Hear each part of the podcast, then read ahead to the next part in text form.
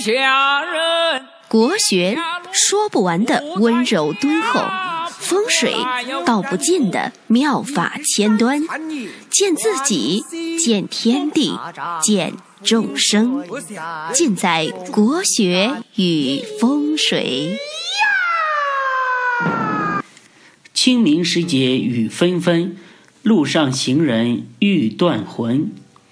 借问酒家何处有？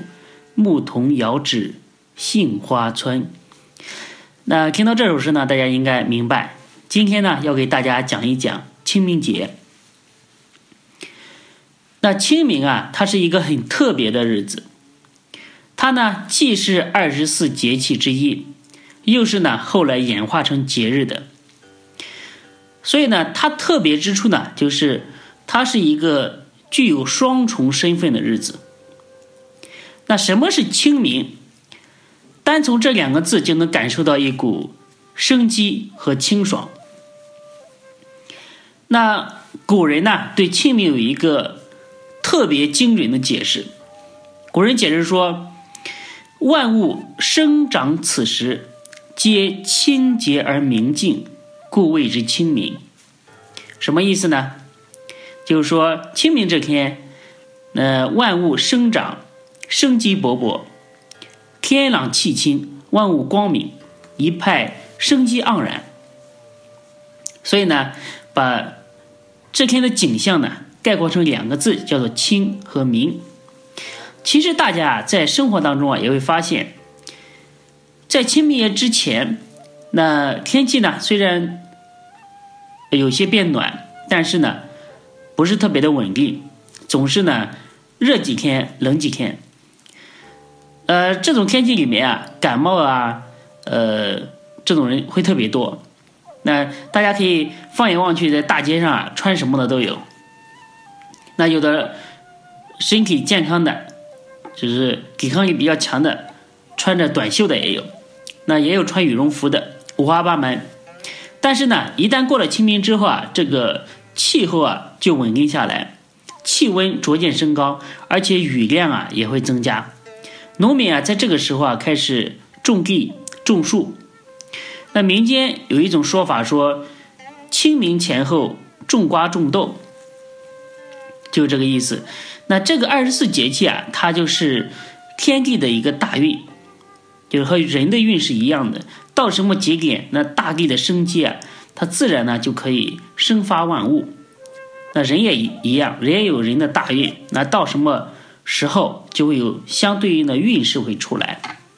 那清明节啊这个节日呢，大家会发现，无论哪一年的清明节都是这样。很大的一个特点呢，就是前后几天啊，它总是呢天气呢非常的阴沉，而且容易下雨。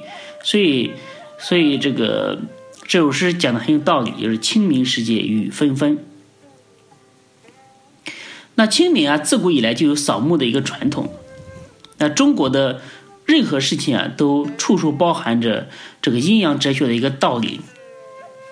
大家知道，那春天呢是生机勃发的日子，但是呢，呃，传统规定我们呢这天呢要去扫墓。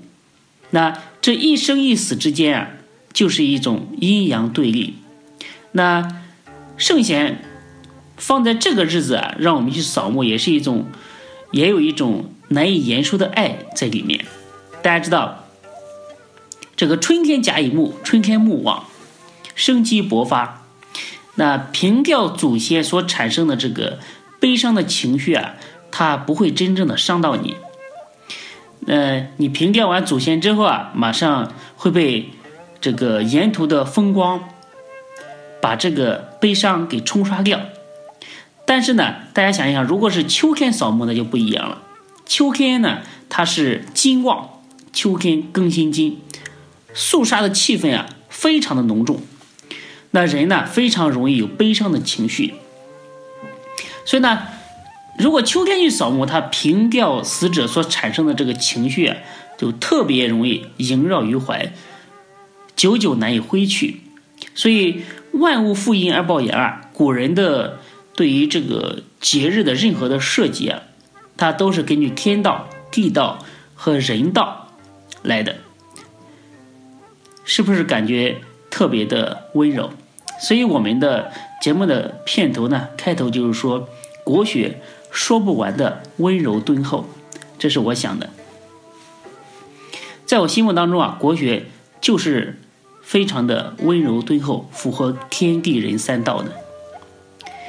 那中国人呢，他有落叶归根的这个传统。中国人讲究落叶归根，慎终而追远。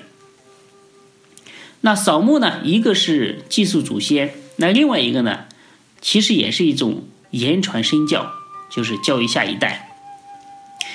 扫墓啊，一定要穿这个整齐肃穆的衣服，最好是在早上七点到下午三点去扫墓，因为这个时候啊，阳气比较旺盛，防止呢，呃，大家在野外受到这个阴邪的入侵，特别是一些，呃，身体的魄力啊不是特别强大的，最容易受到这些邪气的入侵，最好是在早上七点。到下午三点之前去把这个事儿给办了。这个时候呢，阳气会比较旺盛。下午三点之后啊，这个阴气啊会慢慢的，呃，慢慢的升上来。那扫墓的流程啊，是一般是先把坟头的这个杂草、野草给清理一下，把墓碑洗干净，就是说帮先人啊整理一下这个阴宅居住之地。嗯好好的在此安息。那接下来呢，就是祭祀。祭祀呢，一般要上香、上贡品、敬酒、拜祭，然后放鞭炮。最好呢，供奉一些鲜花，多烧一些纸钱，让祖先啊在另外一个世界也可以很富足的生活，不受穷困。那这个呢是大概的一个流程，因为每个地方啊，它的规矩和传统。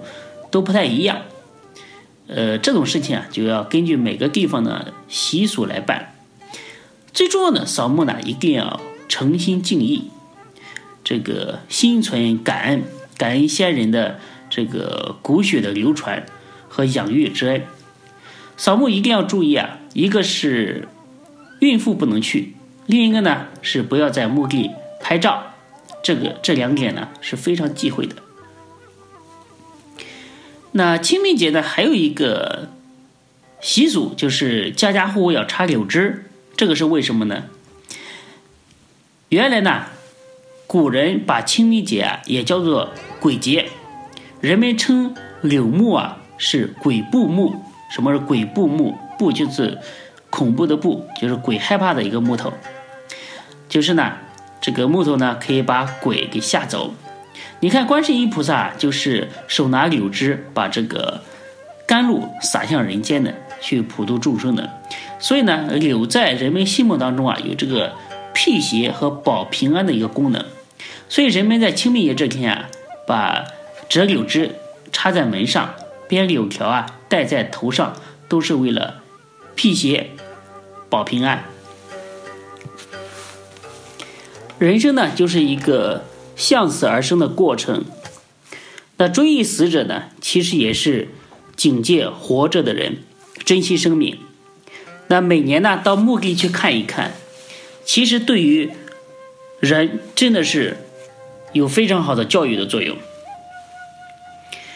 你只要去，那每个人他回来的时候啊，都必然呢有一番感慨，对吧？看着一个一个的坟丘。其实还有什么放不下呢？那人生终归尘土，看破了，也就放下了太多太多的执着和执念。那前两天呢，我发了一个朋友圈，很多人帮我点赞。那今天呢，我也把这段话读出来，和大家一起分享。希望每个人呢，都可以保重自己。我这个朋友圈是这样写的。